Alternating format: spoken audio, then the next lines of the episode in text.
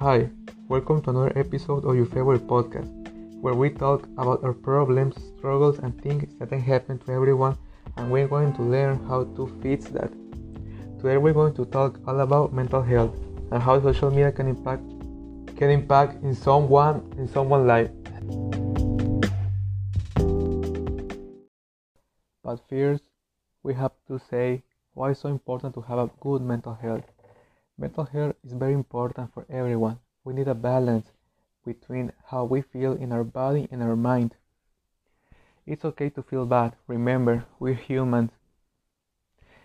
Sometimes it's okay to feel bad. It's okay to not be okay. That's what we are going to learn now how to control those feelings. Mental health includes all our emotional, physiological, and social and social well-being. It affects it affects our minds, how we think, how we feel, and how we act. It also help, helps to determine how we handle stress related to others and how we make choices in our life. Mental health is very important at every stage of life, from childhood, especially when you're teenage years, and through your adulthood and all your life. There's a lot of signs that you, someone from your family or a friend, Someone you know is living a bad moment in their life. Some of the signs, some of the most notorious signs, can be a warning of a mental health problem, like an eating disorder, like eating or sleeping too much or too little, having low energy, pulling away people or activities that, that usually they enjoy. Another sign of a mental problem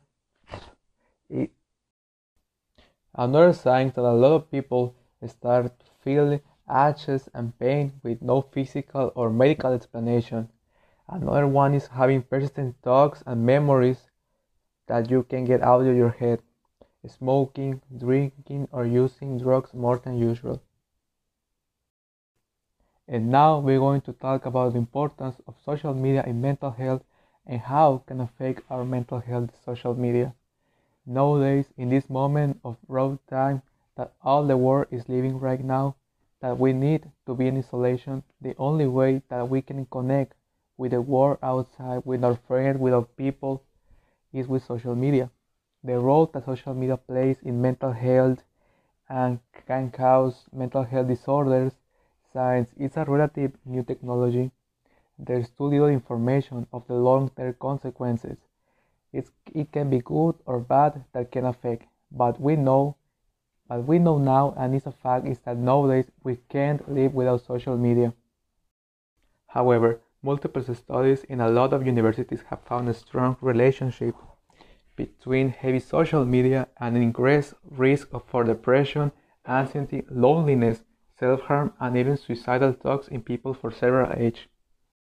We know that internet and social media are a very important key to everybody in this moment, but they are still a very dangerous place. Social media may promote negative experience such as inadequacy about your life or appearance. Even if we know that the image that we are seeing on social media are manipulated, are edited, they can still make you feel insecure about how you look or what's going on in your life. Similarly, we're all aware that the other people tend to share just the highlights the happy moments of their life. Rarely we see the low points of their life that we everybody have bad moments and we everybody experience that. Such influencers here in Mexico that are so famous like Mariana Rodriguez, Andy Benavides, Samuel Garcia, etc. They are like lifestyle influencers that they show a, very, a perfect life, happy moments, and a luxurious life. That can produce frustration in some people that are having financial problems in their life, but like everybody, they have problems, only that they don't show the bad moments in their life. Because when you see that in Instagram or Facebook or the social media you want, you see that and you say to you, I want that, I want that life. But like the life of you, they have bad moments too. Another negative experience that social media may cause is isolation. A study at University of Pennsylvania in 2015 found that high usage of Facebook, Snapchat, and Instagram increased rather decreased feelings of loneliness. Conversely, the study found that reducing social media usage can actually make you feel less loneliness and isolate and improve your overall well-being. Another feeling that is very common right now in these moments is depression and anxiety. Human beings, we need to have face-to-face contact to be mentally healthy, something that we can do right now. Nothing reduces stress and boosts your mood faster or more effectively than an eye to eye contact with someone who cares about you. It can be your family or your friends. The more you prioritize social media interaction over in person relationships, the more you are at a risk for developing or exacerbating mood disorders such as anxiety and depression. And that is something very important to a lot of people are having right now. So if you're feeling like this or you have a really bad episode of depression and anxiety, please go, please go and, and ask for help. It's not a joke, it's very important.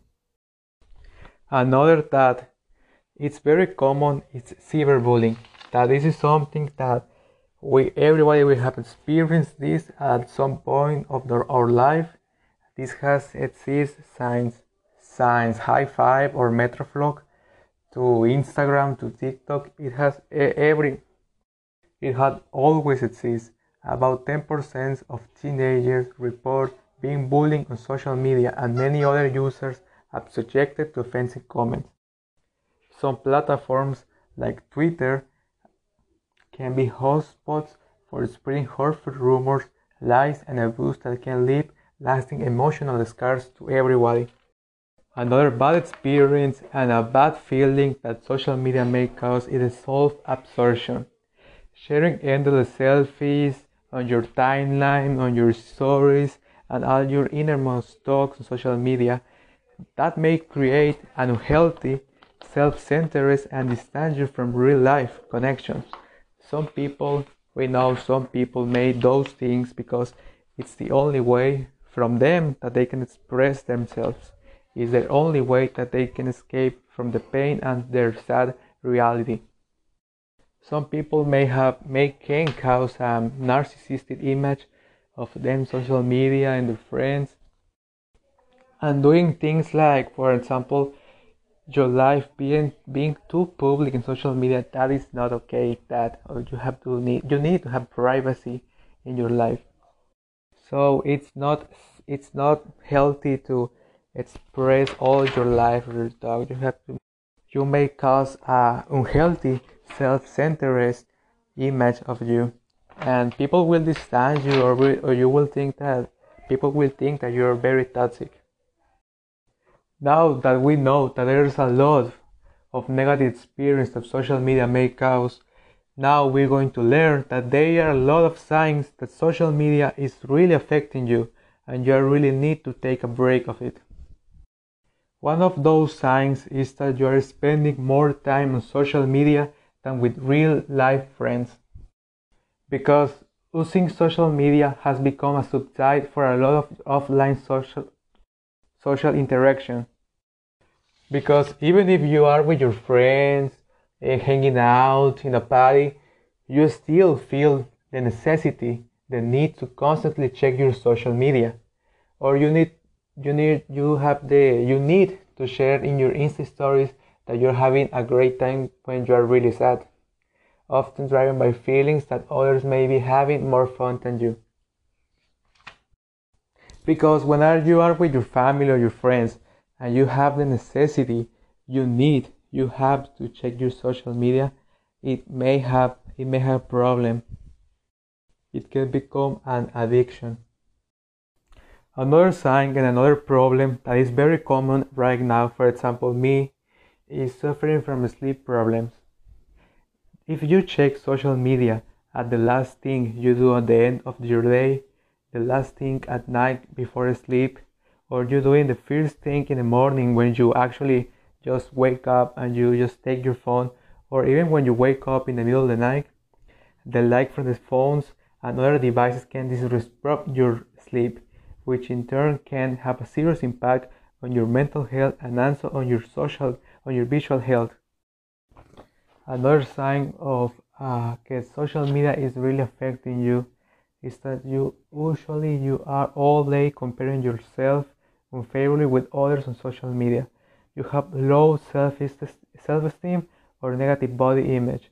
You may even have patterns of disordered eating. Another one is that your obsession is that much that you are being distracted distracted at school or work because you feel the pressure to post regular content about yourself, get comments or likes on your post, or respond quickly and enthusiastically to friends' posts. That is something that distracts you from the reality and the things that are important to you. At least that social media is your work it can be like another sign that is happening a lot in the young generations in the new generations that they are pre-teenagers or teenagers that they are starting to use social media is engaging in race behaviors in order to gain likes shares or positive reactions on social media. These people play dangerous pranks post embarrassing material, cyberbully, and another stuff, or another stuff like doing things like access your phone while, while you are driving in other unsafe situations, or doing bad, bad jokes uh, with their families, or extreme challenge where uh, their life has risk. They put their life in risk this is something that is happening a lot in, in TikTok, especially. That is a social media which the 90% of the users are from 14 to 19 teenagers. That they everything that they make everything for likes, like shaving their eyebrows for some amount of likes or followers, or bad jokes, telling their moms that, for example, they're pregnant and record their reaction to getting uh, likes or doing really extreme put themselves in really extreme situations or breaking the law.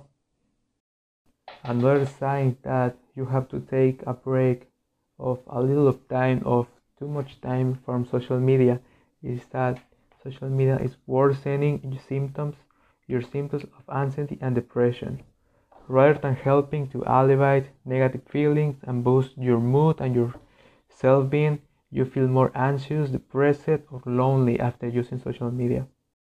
Another symptom or sign that a lot of psychologists or medics or psychiatrists are seeing is that a lot of people that use a lot of social media in their life are having no time for self reflection because every spare moment in their life is filled by engaging themselves with social media leaving you little time or no time for reflecting on, on who you are and what you think or why you act the way you do the things the things that allow you to grow as a person because they are all the time on social media uh, following uh, influencers or another people and having and sharing the same feelings with that people the same talks but they don't let themselves have the time to express who they are, what are inside of them.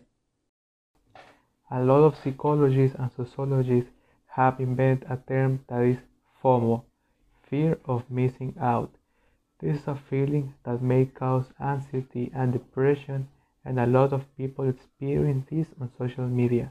At the moment they see that their friends or their family or somebody they know, an ex classmate from high school, from elementary school, or somebody they know is on vacation, for example, is on vacation in Cancun, for example, or buying a big house, and they start to feel like you're missing those things, and and you start to feel a frustration on why you haven't accomplished those things, while everybody seems to be very happy, and you feel that your life is stank and you can't make anything. But we know it's true, it's true, social media can affect your mental health. We know that and we have learned that today and has a lot of dangerous things out there. But on the other side, it has a lot of positive aspects. It's a great platform where you can discover a lot of great things. You can discover new information and great learning that may can help you in school or your life. With social media, you can stay communicate with your family and friends all around the world. That is a very point. That is a very point to consider that we are having a global pandemic right now. So that is a very important key for Another thing that is good is that you can find an outlet of your creativity and self-expression. You can expose your art and your talent and it's a great place where you can grow your business or maybe you can be famous. You became famous like a lot of musicians or actors that they made themselves know thanks to the social media and internet. And now I'm very happy and very honored because I have I am invited to an interview a friend of mine that she's a, she's a, she's a student of psychology in Universidad Autónoma de Occidente. And we are gonna ask her what is her opinion about all this stuff, social media, mental health, and what is her point of view. The first question I told her was, have you feel that at some point of your life you need to take a break from social media? And she said to me yes all the time. Sometimes because it bore me or sometimes because i see things that make me feel bad as a person and make me feel insecure about my body and my life. And the only thing that can calm me is stop using it stop using social media the second question i made i made her was have you ever experienced cyberbullying? And she told me, Yes, when I was in middle school. That it was very common because I remember that in those times we have an app called Ask FM that it was very popular at the time in my school where people ask you things about your life and we get a lot of and we get a lot of body shaming and slut shaming from people that take advantage because it was all the question was anonymous. So you don't know who make that who make them. The next question was what is your least favorite social media app? And she told me definitely instagram because it's all about appearance and express a fake life. So i personally i prefer a million times twitter twitter because there's about there what makes you follow someone it's the way of it's the way of their opinions of the way they think and their personality. Then i ask i ask her what think will happen if someday social media disappear it will affect your life it will you affect if you stop using it and she and she told me I think at the beginning it will be a total change of my life because everybody uses it, but I think I can survive without that. It's not essential for me. What we can do if we start having problems from the social media use that can affect our mental health, and she told me, I think the most important thing is to ask for help. It's what we have to do at the first moment we have signs we have to uh, ask, ask and talk to our parents, our family, our friends, and look for a specialist, as a psychologist, because mental health is so important. Now, I'm gonna give you some advice on how you can modify your social media use to improve your mental health. One of them is to reduce your time online because when a lot of studies of universities have have have experienced that the less time you use social media more you have a, a, good mental health and you're more happy. Another one is to spend more time with your offline friends and your family. Change your focus and try new hobbies try to do uh, new things that you actually you know that make you feel happy and make things that make uh, get you to know how how do you feel inside uh, and make and have a good mental health and a good self-esteem.